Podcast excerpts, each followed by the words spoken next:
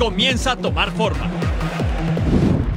Me he sentido bastante bien. eh, como te dije, me han acoplado de la mejor manera aquí para adaptarme rápido.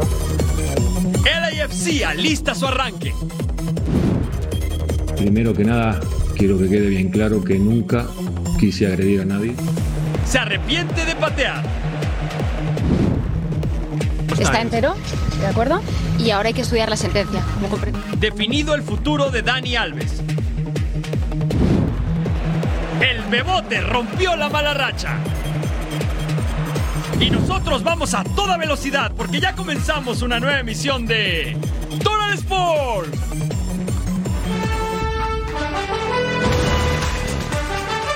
Bienvenidos a Total Sports, la muñeca Majito Montemayor, Eddie Vilar los acompañan. Es un placer estar aquí con ustedes, muchísima información, sobre todo de la Liga MX. Se vienen dos partidos muy buenos. Chivas se enfrentará a Pumas y el América le ganará a Cruz Azul, ¿verdad, Majito? Eh, Muñeco, qué gusto compartir escritorio contigo. Bienvenidos a Total Sports.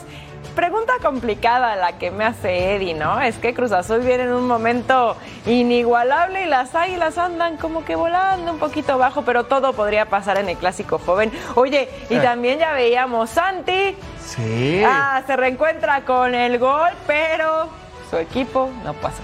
Es correcto, eso lo vamos a ver un poco más adelante, pero pues hay que empezar con, con lo que deja, con el América. Vámonos al clásico joven, porque todos los reflectores están en este clásico. Sin embargo, América no vuela alto, tiene dos partidos sin ganar y ahora enfrentarán al Cruz Azul, que tiene seis victorias seguidas. Todo el reporte lo tiene Fabiola Bravo. Luego de empatar ante Mazatlán a dos goles en el Estadio Azteca, las Águilas del América son conscientes de que no viven su mejor momento. Por eso es que no se dan tiempo de relajarse. Realizaron trabajos de entrenamiento regenerativo en el gimnasio la mañana de este jueves. Ahí pudimos ver a los jugadores titulares ante Mazatlán.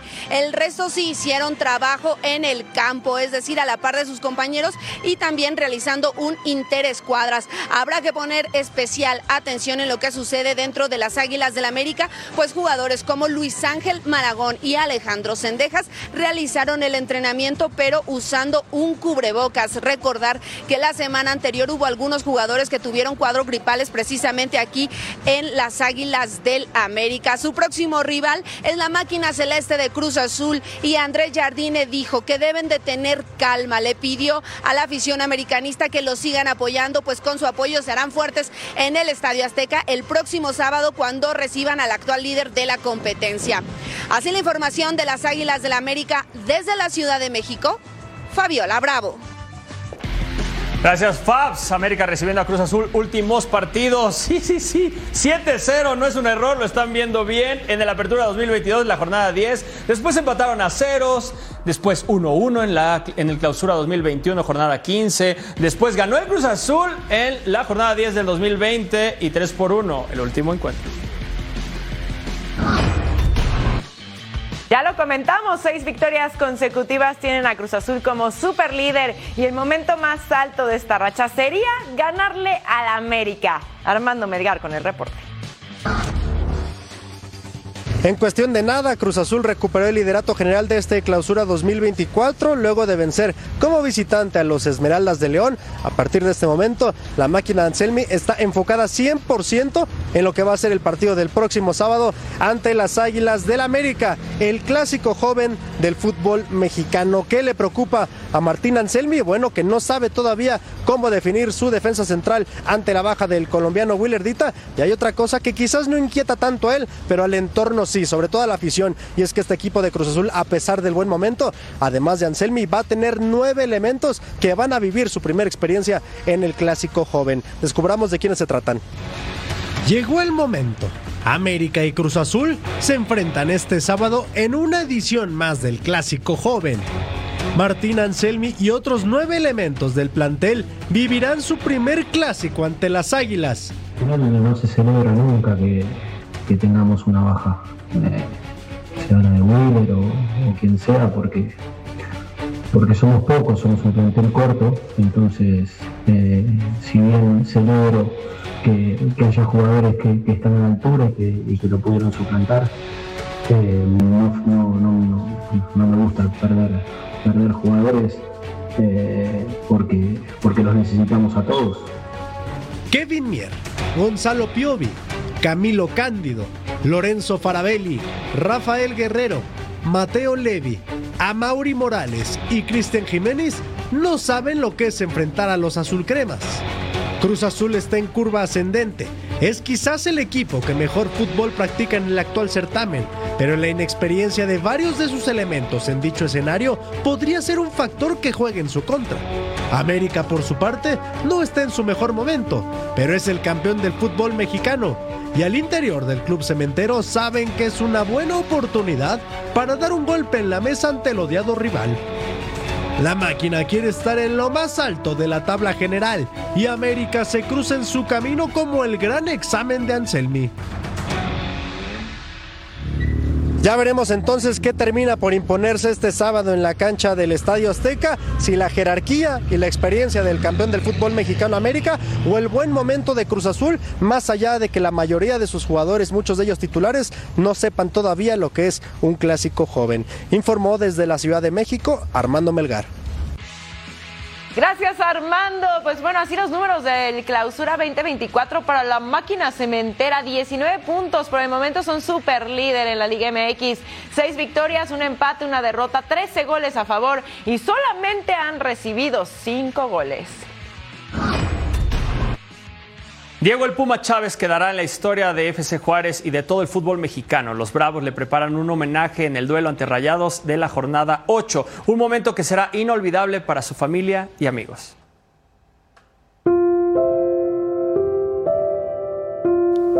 Ciudad Juárez aún lamenta la partida de Diego Chávez,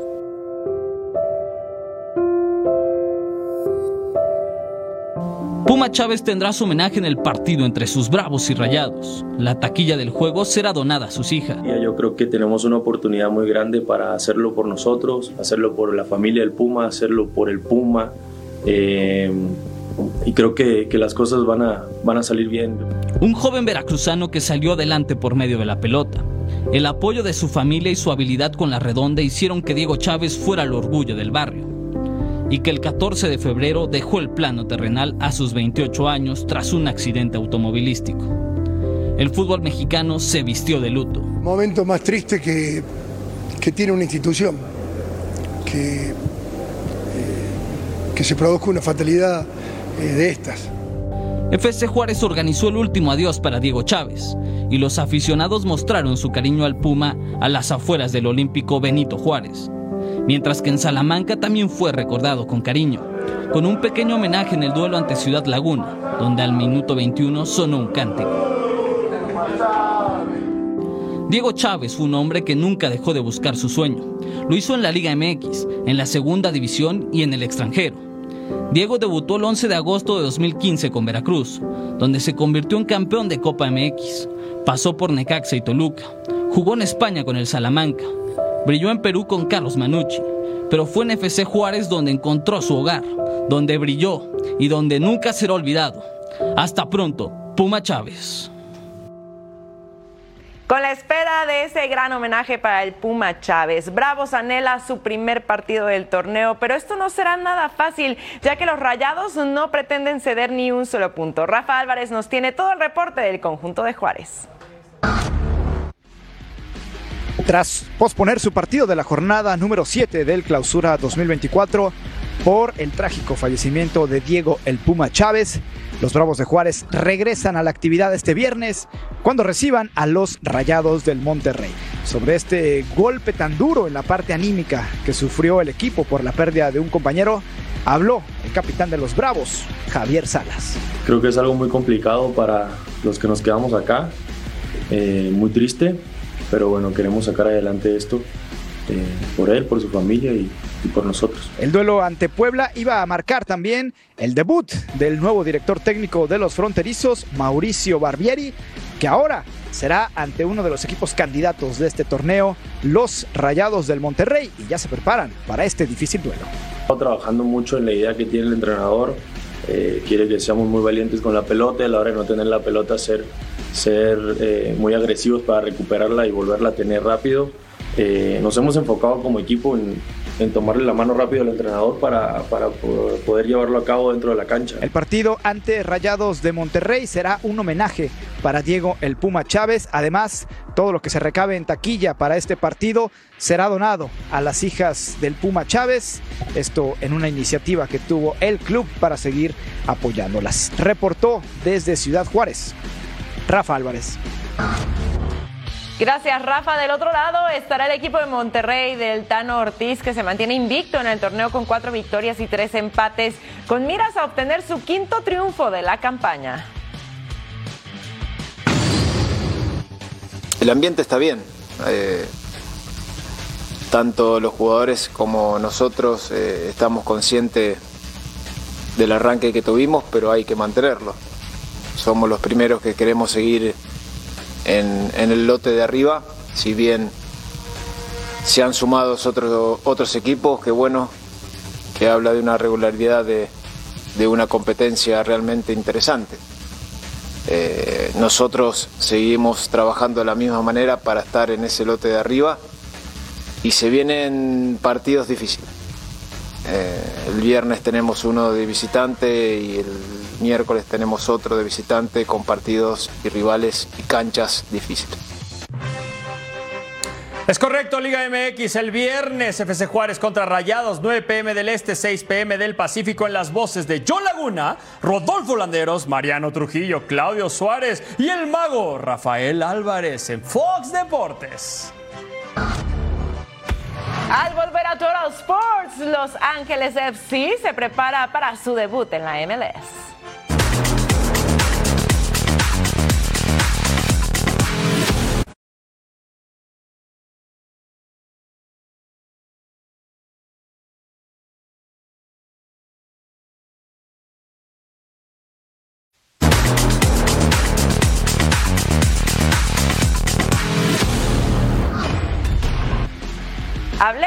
MLS porque el equipo de Los Ángeles Galaxy quiere sacarse la espina de la última temporada donde acabaron como subcampeones.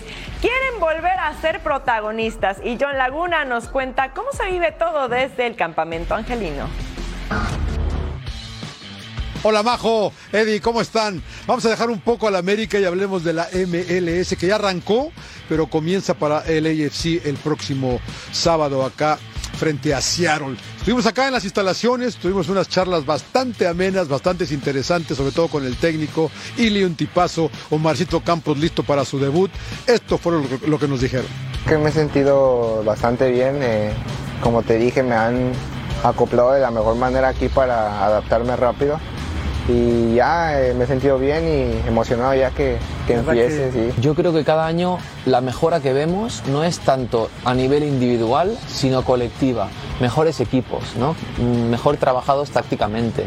Eh, tiempo para que las aficiones identifiquen los modelos de juego de esos equipos. Al final le pasó Steve Cherúndulo y tuvimos la oportunidad de platicar con él. Eh, la verdad que primer técnico en su primera temporada a ser campeón, en la segunda llega a la final. ¿Qué sigue, no, para esta nueva campaña? Y esto fue lo que nos comentó. Yeah, Omar is much better than I was, so I'm I'm I'm I'm happy for Mexico to have a great left back in the future, and, and LAFC as well. So uh, he's very talented going forward. Uh, he's very very comfortable under pressure with the ball. You can see his his football development in Mexico was very good. His understanding of the game is excellent. Um, and he has the physicality to play in this league. So I think it's going to be a great uh, mix or matchup between Omar and LAFC, and hopefully uh, for our friends from Mexico. Todo listo para el próximo sábado, partido que va por Fox Deportes, LAFC contra Seattle, dos. Eh, difícil dar un candidato en la MLS, pero estos van a ser, estos dos van a ser protagonistas durante toda la temporada. Bajo Eddie, un abrazo desde la Bella Los Ángeles. Gracias, querido John. Semana 1 en la MLS para este sábado 24 de febrero. Columbus Crew enfrentando a Atlanta United. LAFC se verá las caras ante Seattle Sounders. Charlotte FC contra New York City. Philadelphia contra Chicago Fire. Orlando City contra Montreal. Y DC United contra New England. Y el mismo sábado 24 de febrero, el Austin FC contra Minnesota United, San Luis City contra Real Salt Lake, el Houston Dynamo contra Sporting Kansas, Dallas contra Earthquakes y Portland contra los Colorado Rapids. Pero no crean que es todo, porque para el domingo 25 de febrero, Cincinnati ante Toronto, Nashville ante New York Red Bulls y LA Galaxy contra Inter Miami. Y no se lo pueden perder, LAFC contra Seattle Saunders, sábado 4.30 pm del Este, 1.30 pm del Pacífico, en vivo en el mejor lugar Fox Deportes, en las voces de Rodolfo Landeros, Mariano Trujillo y Claudio el Emperador Suárez. La selección de los Estados Unidos sigue creciendo a pasos agigantados. Una de sus promesas, Kevin Paredes, milita en el Wolfsburg y apunta para ser una figura internacional. Kevin Paredes es uno de los grandes prospectos de la selección nacional de Estados Unidos. Con apenas 20 años se ha convertido en titular y figura del Wolfsburg de la Bundesliga. Uno de los máximos objetivos para los equipos de la CONCACAF es la participación en la Copa América de este año y aprovechar una invitación que no suele ser regular. Uh, definitely, definitely. I, uh, this year, I've been pushing myself to to make this Copa America uh, roster. I definitely want to be able to be to be part of this group that plays in such a big tournament. Play with play against some of the the world's best opponents like Brazil and Argentina, all these great teams, and um, definitely where I can you know help my country out in any any moment in the match or any practice that you know uh, that's needed out of me. You know, definitely Copa America's in my mind. I know I have still a lot to you know prove until that moment, but also this Olympics as well. As well, that uh, love to play in as well. So. Estados Unidos es junto a México los obligados para levantar todas las competiciones de CONCACAF. La Nations League está en la mirada de Kevin Paredes y compañía. Yeah, I think I think it's really important uh, that we consistently win. Um, I think we have a really really special group um, going about these tournaments in these local areas. You know, in, in our in our region, I think it's important that we always win uh, these type of tournaments and these type of games to you know prove that we're the number one in our in our in our area, and uh, we want to you know use this confidence and use these games as you know preparation for the World Cup in 2026. But we, uh, like uh, the group says, take it ga- game by game, uh, one day at a time, and uh, the results will come. And I think it's El estadounidense lleva disputados 18 partidos con dos goles conseguidos, convirtiéndose en uno de los bastiones de la media cancha con Wolfsburg, uno de los equipos más ligados a la afición de los Estados Unidos. Kevin Paredes, un jugador con un gran futuro en el fútbol europeo y con las miras puestas en convertirse en un habitual con la selección de Estados Unidos. Este viernes la selección mexicana femenil quiere probar su valía cuando enfrenta a República Dominicana con el firme objetivo de sumar puntos para clasificar a la siguiente ronda. La selección mexicana continúa con su aventura en la Copa Oro Femenil. En el segundo duelo de la fase de grupos se mide ante su similar de República Dominicana. Las dirigidas por Pedro López vienen de empatar a cero ante Argentina. La cancha de Los Ángeles Galaxy recibirá de nueva cuenta al conjunto mexicano y el equipo tricolor luce como amplio favorito. La victoria es una obligación para buscar la clasificación a la siguiente fase. Por su parte, República Dominicana viene de caer 5-0 ante Estados Unidos, quedando en el sótano del grupo A. Me gustaría ver lo mismo que a todo el mundo, más goles. Vamos a hacer todo lo posible. Eh, vimos el juego de República Dominicana contra Estados Unidos y vimos que, que, le costó también a Estados Unidos marcar un gol hasta los dos últimos penaltis. Pero vamos a ir con todo desde el primer minuto. La selección mexicana pondrá a Stephanie Mayor y Charlín Corral como titulares, con el fin de incrementar las posibilidades de anotar. También se prevén cambios en el 11 pensando en el duelo ante Estados Unidos que define el grupo. Obviamente sabemos que ganar el siguiente partido es vital. Eh, así lo manejamos creo que eh, todo el grupo. Sabemos que tenemos eh, todo para ganar. Eh, sabemos las cualidades de cada una de nosotras y nada más queda demostrarlo en el campo. México tiene tres posibilidades de poder clasificarse. Dar la sorpresa y avanzar como primero, clasificar en segundo lugar y la última es ser uno de los mejores terceros lugares, donde deberían enfrentar a las mejores selecciones clasificadas del certamen desde los cuartos de final de la Copa Oro Femenil. Y así están las posiciones del grupo A. Estados Unidos es líder con tres puntos, Argentina un punto en segundo lugar, en tercer lugar está México con un punto y República Dominicana, zero. pausa y al regresar se afinan los detalles previo al duelo entre Chivas y Pumas.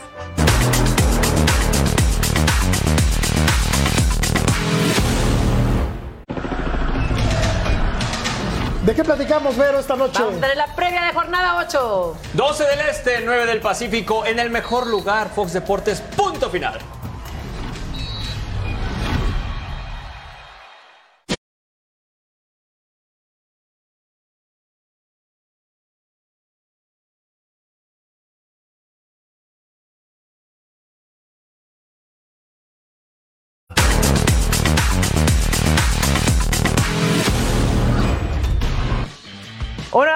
Más atractivos de la jornada es entre Chivas y Pumas, una rivalidad que sigue creciendo al paso de los años. Del lado del rebaño, Chema Garrido nos tiene el reporte completo.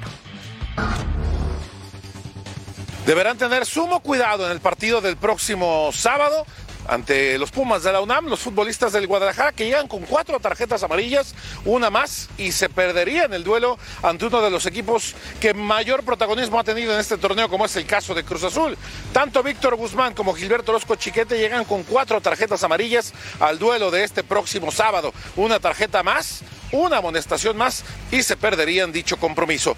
De momento todavía no se prevé ningún cambio en el equipo de Fernando Gago de cara al duelo ante el equipo universitario, debido a que el técnico ha tratado de mantener una base sólida en los últimos partidos donde el equipo, si bien no ha conseguido buenos resultados, pero con esta misma base, Guadalajara consiguió también una racha de cinco partidos sin conocer la derrota específicamente con lo logrado en la Liga MX. Con imágenes de Alo Lara, informó desde Guadalajara José María Garrido. Gracias, Chema. Aquí los últimos partidos de Chivas, miren, en CONCACAF Champions Cup. En la ida le ganó al Forge 3-1. En la vuelta lo hizo 2-1. Antes en Liga MX en jornada 6 le ganó a Juárez 2-1. En la jornada 7 enfrentó a Mazatlán, empató a 2. Y en la jornada 9 ahí sí cayó por la mínima ante Necaxa. En el campamento felino todo es confianza gracias a su actuación en el torneo. Sin embargo, este partido será de visita en Guadalajara y no será nada fácil. Edgar Jiménez con toda la información de los Pumas. Seú, Seú.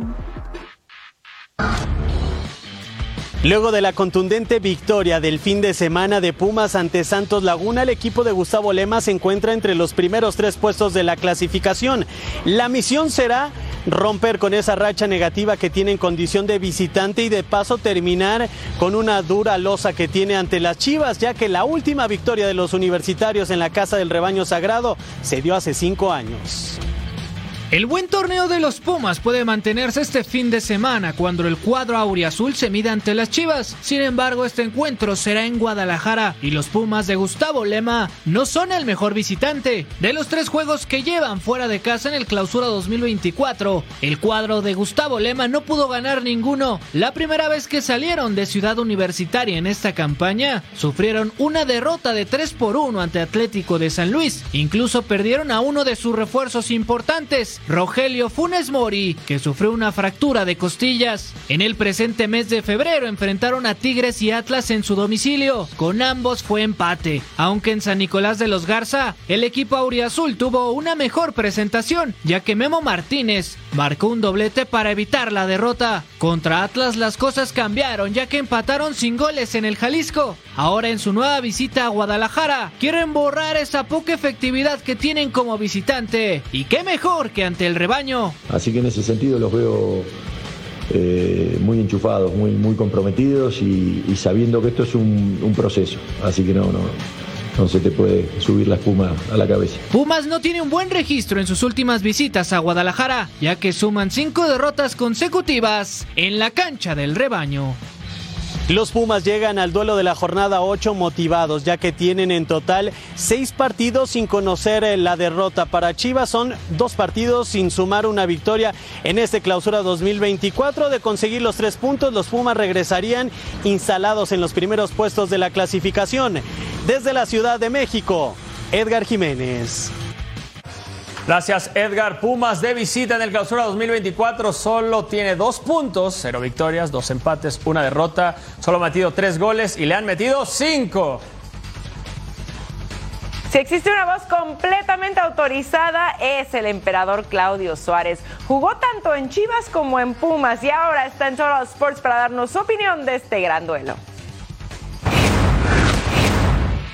Hola, ¿qué tal amigos de Total Sport? Los saludo con mucho gusto y bueno, se viene una jornada interesante en la Liga MX y uno de los partidos que destaca es el Chivas contra los Pumas por todos los antecedentes que hay desde ese desplegado de Jorge Vergara que en paz descanse empezó a calentar los ánimos en las dos aficiones y la verdad que hemos visto algunos partidos muy emocionantes eh, como aquella final que lógico gana a los Pumas en penales y recientemente la eliminación que le da Pumas a, Chivas entonces este creo que hay una buena oportunidad para la, sobre todo para las Chivas que van a estar en casa de retomar el, el, nivel eh, que estaban mostrando últimamente eh, porque la, la, pasada jornada contra Mazatlán, donde ya tenían prácticamente el triunfo en las manos, lo, dejan ir por malas decisiones, tanto de los jugadores como creo que del cuerpo técnico, en los cambios, el, este, cambiar de, sistema, tirarse para atrás, bueno, hizo que, eh, que eh, se fuera al frente y les terminan empatando. Y luego ahora contra Necaxa también cometieron algunos errores defensivos, les cuesta el gol y también a la ofensiva no fueron contundentes. Una que tiene el Piojo Alvarado, que lógico, una buena parada del arquero, pero Necaxa les generó muchas oportunidades de gol. Entonces tienen que corregir todos esos detalles, eh, sobre todo con, un equipo que van a enfrentar como los Pumas, que andan enrachados, andan en gran momento. La verdad que están jugando también muy bien al fútbol. Lástima, pierden a Caicedo. Eh, se lastimó contra Santos, mete un gol. A Natán por la por tarjeta amarilla eh, que acumula, entonces eh, creo que, que, a lo mejor va a sufrir más un poquito en la, en la defensa, vamos a ver con quién lo suple el, el entrenador Lema. Y, pero bueno, regresa, parece que Funes Mori, no sé si va a tener algunos minutos, ya está el Chino Huerta, Salvio está atravesando un buen momento, Memo Martínez sobre todo, la verdad que ha sorprendido por su nivel. Bueno, lo había mostrado con, eh, con Puebla, pero ahora en Puma lo está eh, ratificando. Así es que vamos a ver un partido, la verdad, muy dinámico, de muchos goles, de muchas emociones, y eso es lo que queremos ver como todo aficionado. Así es que les mando muchos saludos, compañeros, un fuerte abrazo.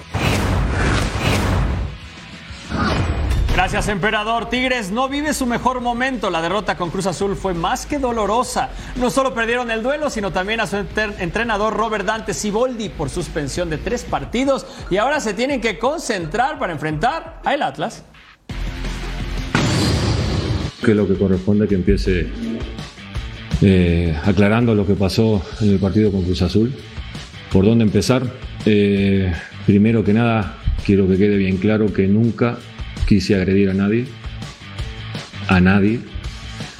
Mi postura desde que empezaron eh, los forcejeos y empezó el, conato fue de querer intervenir para separar, para apaciguar, para calmar.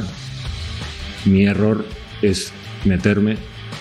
No debía haberme metido, no debía haber salido de mi zona, no debía haber invadido la cancha pero es imposible, fue muy pasional, por eso es importante la dosificación y tratamos de llevar a todos eh, al parejo. Eh, eh, Samir viene con una carga, prácticamente hoy entrenó, recién, prácticamente no entrenó en la semana. Edu está expulsado, Guido ya entrenó hoy, ya hizo un rato fútbol, yo creo que puede mm, estar para, este, para el partido del sábado. Los rojinegros quieren salir del mal momento. Tres partidos sin anotar un solo gol y ante los felinos la tarea se ve complicada. Sin embargo, los atlistas no pierden la confianza. Estoy consciente de lo que, de la falta de gol. Eso no es solamente de, la gente ofensiva, sino como te lo comentaste, es de todos, desde Camilo, nosotros como defensas, hacerle llegar la pelota con comodidad a los, a los ofensivos. La verdad, el equipo viene trabajando de la mejor manera, estamos conscientes de las cosas muy buenas que hemos hecho y de las malas que, que nos han costado partidos. Estamos listos para mejorar cada situación, para, para pronto llegar otra vez a, a una senda de, del triunfo, que eso es algo que necesitamos, que nos dé aire para ir, ir, ir subiendo de posición. Jornada Jornada 8, clausura 2024, viernes 23 de febrero, el Puebla contra Querétaro, Necaxa contra Pachuca, Juárez Rayados y sábado 24 de febrero, el León contra Atlético de San Luis, Tigres, Atlas.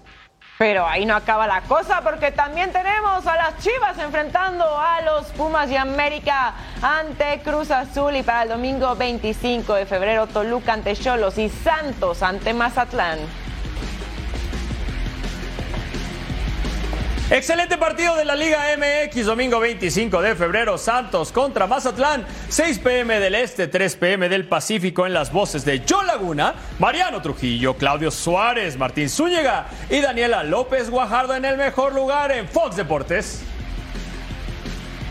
Finalmente fue dictada la sentencia para Dani Alves, el exfutbolista brasileño que llegó a jugar en los Pumas y quien incluso fue uno de los mayores ganadores de trofeos de todo el fútbol mundial. Aquí les contamos toda la historia.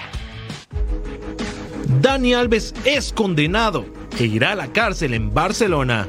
El futbolista tendrá que pasar cuatro años y seis meses en prisión por agresión sexual, aunque eso no será todo para el brasileño, ya que dentro de su condena tendrá que cumplir con cinco años de libertad vigilada.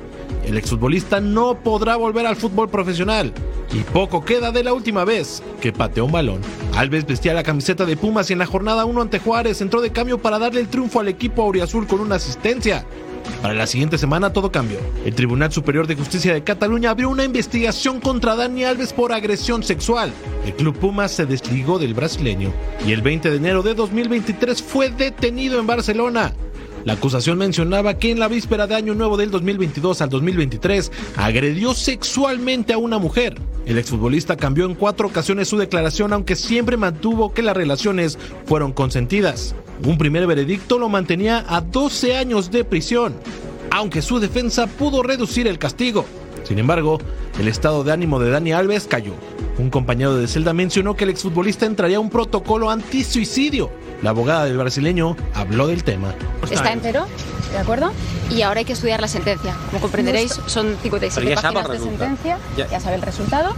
Insisto, está entero y vamos a voy a recurrir la sentencia. Esto ya no os puedo decir nada más, ¿vale? Simplemente solo deciros esto, que no he podido todavía estudiar la sentencia, ¿de acuerdo? Son una sentencia larga y, y vamos a recurrir y defender la inocencia hasta el final. Con más de un año recluido, solo queda el recuerdo de los mejores momentos de Dani Alves como futbolista, donde consiguió ser en su momento el futbolista con más títulos en toda la historia. Al volver Santi Jiménez a escena en la Europa League.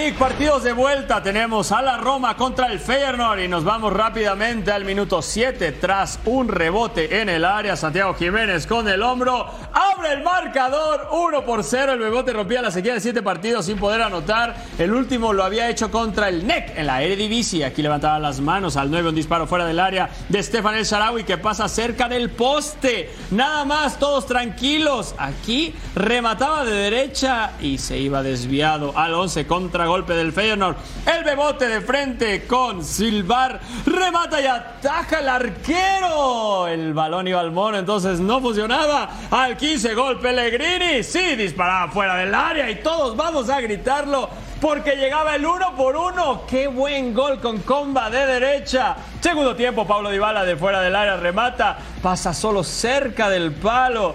Al minuto 78, cambio del Feyenoord, se iba Santi Jiménez y entraba a Yase Hueda. Al 90 más 4, tiro de esquina. Mats Wipper con el cabezazo y pasa por encima del travesaño. No, llevaba, no llegaba el gol. Entonces nos vamos a los tiempos extras. Romelo Lukaku finta, dispara de derecha. Well Reuther con el atajadón. Le decía que no, Lukaku se enojaba porque era muy buen disparo. ¡Qué atajada! Vámonos entonces a los penales. ¿Quién iba a cobrar primero? ¿Esto es garantía? Pues no, señores. La fallaba Romelu Lukaku. Atajada del arquero. Aliereza Javan Cash, disparo bajo a la izquierda, que también controlaba el arquero. La serie estaba 3 por 2 y Roma nota lo ganaba. Y entonces Nikola Zalewski remataba y les decía: Yo me lo llevo a casa. Lo empató el Roma, lo empataron en el global, lo ganaron en penales.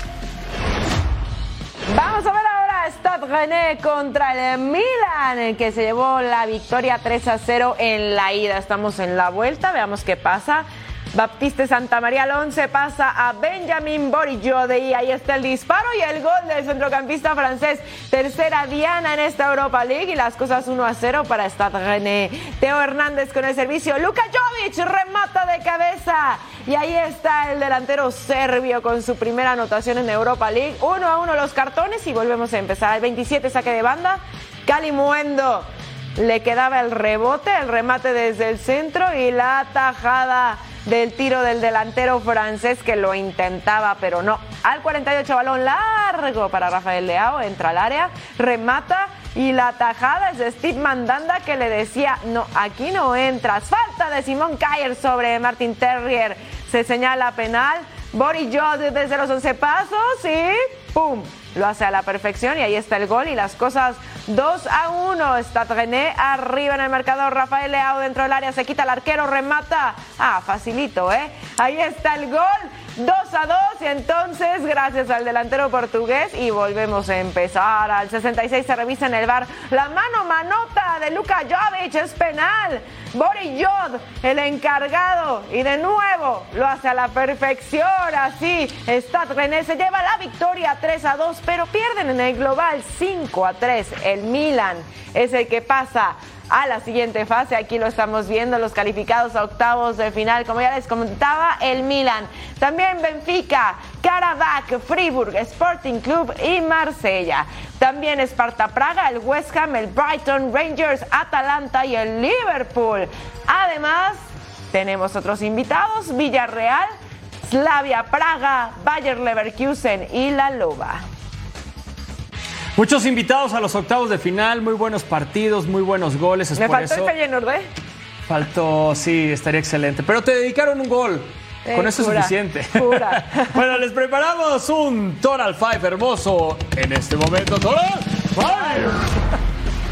En la posición número 5, el balón a profundidad, la asistencia de Pierre-Emerick Aubameyang para Ismail Azar, que de volea lo metía el ex Arsenal, ex Barcelona. Ponía una buena asistencia para el senegalés y a quemarropa con derecha, vámonos a la red. Eso fue en la posición número 5. Un gol bueno para empezar. Ah, cómo no. En el 4 estamos en el encuentro entre Stade René y el Milan. Y miren nada más bonita la anotación, ¿a poco no? Baptiste Santa María y se la deja a Benjamín Borijov, que se decide a disparar, ¡pum! Así, entre todos, la manda a guardar el centrocampista francés. Tres goles lleva en Europa League. En la posición número 3 el partido son los Young Boys contra Sporting y Víctor Lloresque. Con el crobo atajada de David Bombalmus.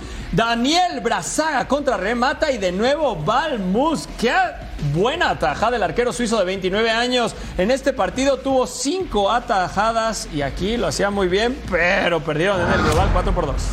El número 2, Armindo Tuena Banga Bruma pasa Álvaro Yaló. Recorta en el área, remata, qué bonito gol de Álvaro Yaló. Estamos en el encuentro entre Braga y Karabakh y el centrocampista español luciéndose de Sporting Braga. Primer gol en Europa League que vale por 13, Eddie. Está muy, muy buena la anotación del número dos. déjalo. A ver. En la posición de honor, Roma contra el Feyenoord. Y aquí la agarraba Lorenzo Pellegrini. Decía, permítanme que yo lo empato y con esto nos vamos a ir a tiempos extras. Qué buen partido de la Roma. Avanzaron, el Bebote se quedó en el camino. Vamos a ver qué pasó en la Conference League. El Dinamo Zagreb contra el Betis. Tiro libre de Bruno Petkovic. El arquero Ruiz Silva la manda por afuera. El partido de ida quedó uno por uno, uno por cero en la casa del Betis. Los sevillanos no están muy bien. Al 21, Petar Suchis manda un pase. Bruno Petkovic remata primer poste. Nada más, se iba por fuera y clank. Al 38, Aitor Rubial espera y manda un pase a Lara Sendrick. Bacambú define de taquito. Y no los escucho, vámonos a abrazar porque había poco espacio, pero la hacía muy bien segundo tiempo. Al 58, Arber Hoka, pase raso para Takuro Kaneko, se anticipa y anota de frente al arco, solito, solito. Y ahí estaba el uno por uno al 76. Abde Esalzuli recibe falta en el área, se verifica en el bar. Esto no iba a ser penal. El global quedó 2 por 1, el partido empatado. Avanza el Dinamo. Veamos ahora a Bodo Glimp enfrentando al Ajax. Este encuentro en la ida quedó 2 a 2, así que en esto se definía todo. Centro al área, Ulrich Saltnes con el cabezazo al fondo, Dian Ramaj pero no logra controlar y termina por sacarla del campo. Al 34, Brian Brary dentro del área diagonal retrasada. Y el gol de Steven Bergwijn, el centrocampista neerlandés, adelantando al Ajax que se ponía 1 por 0. Contragolpe por la banda derecha, Hakon Evgen con el remate, la tajada, el balón sigue en juego. El remate de Jens Peter Hauge es rechazado. Frederick Jorkan saca el disparo, pero se iba por arriba y hasta la tribuna. Jugada peligrosa, balón a profundidad buscando a Hakon y la falta de Josip Sutalo. ¿Y qué crees? Roja expulsado, te vas a ver el partido a tu casa. El pase dentro del área, el remate de Taquito, la defensa. ¡Ay, como héroe! Salvando en la línea porque ya se le había escapado al arquero. Servicio al área, Patrick Per con el remate. Reclaman mano, mano, ta high five, hermano. Híjole, estaba muy clara, ¿no? Pero bueno, no se señala la pena máxima. David Rensch y Albert Grombach amonestados por esta serie de empujones. Cálmate, por favor. Patrick Ver con el disparo fuera del área. Y ahí está el gol al 83 del centrocampista noruego. ¿Y qué creen? Estábamos empatados uno a uno. Volvemos a empezar. Entonces al 95, Nino Sugel recorta en el área el disparo desde el centro. La tajada de Saltnes líquida, pero hay fuera de lugar, así que no lo cuente. Al 113 el cabezazo en el área. Kenneth Taylor dispara. Y gol, golazo del centrocampista neerlandés. Primera anotación en esta competencia. el Ajax se lleva la victoria 2 a 1 y en el global 4 a 3. Conference League clasificados a octavos de final. El Lille, el Maccabi Tel Aviv, el Victoria Pilsen, el Club Brugge, el Aston Villa, la Fiorentina. Y también tenemos al PAOK, al Fenerbahce, al Maccabi Haifa, al Dinamo Zagreb, al Servet y al Ajax. También Olympiacos, el Molde, el Storm y el Union Saint-Gilloise.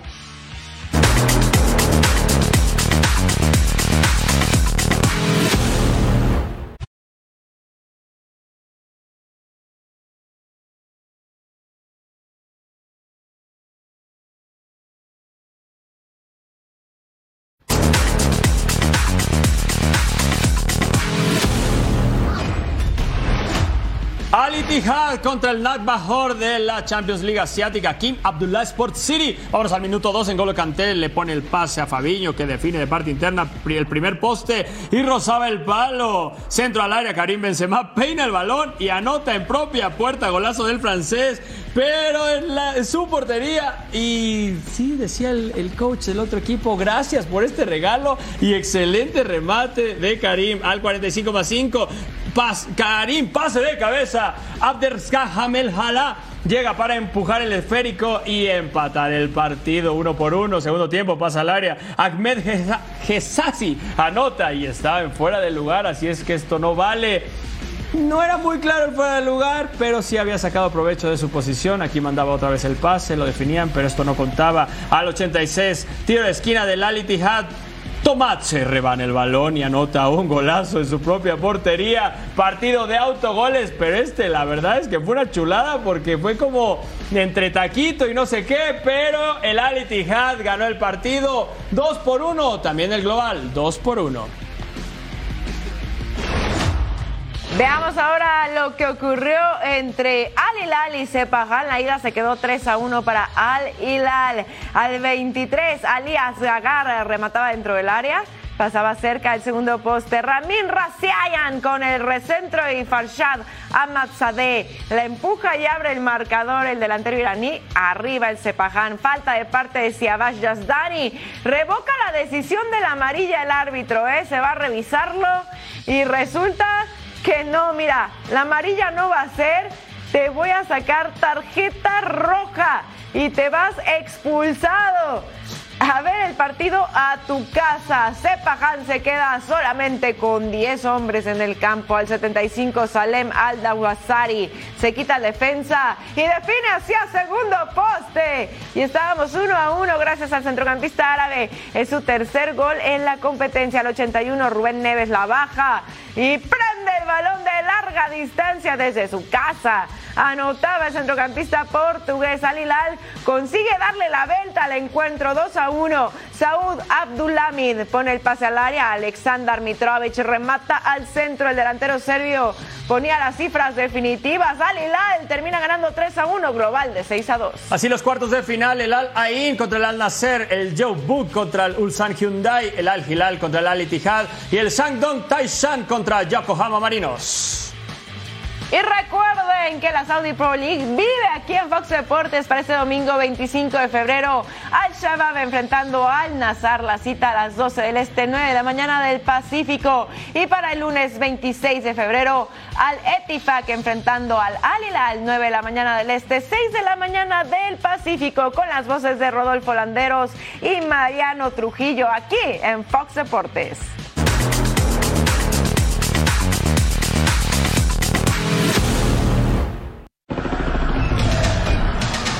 ¿De qué platicamos, Vero, esta noche? Vamos a tener la previa de jornada 8. 12 del Este, 9 del Pacífico, en el mejor lugar, Fox Deportes, punto final.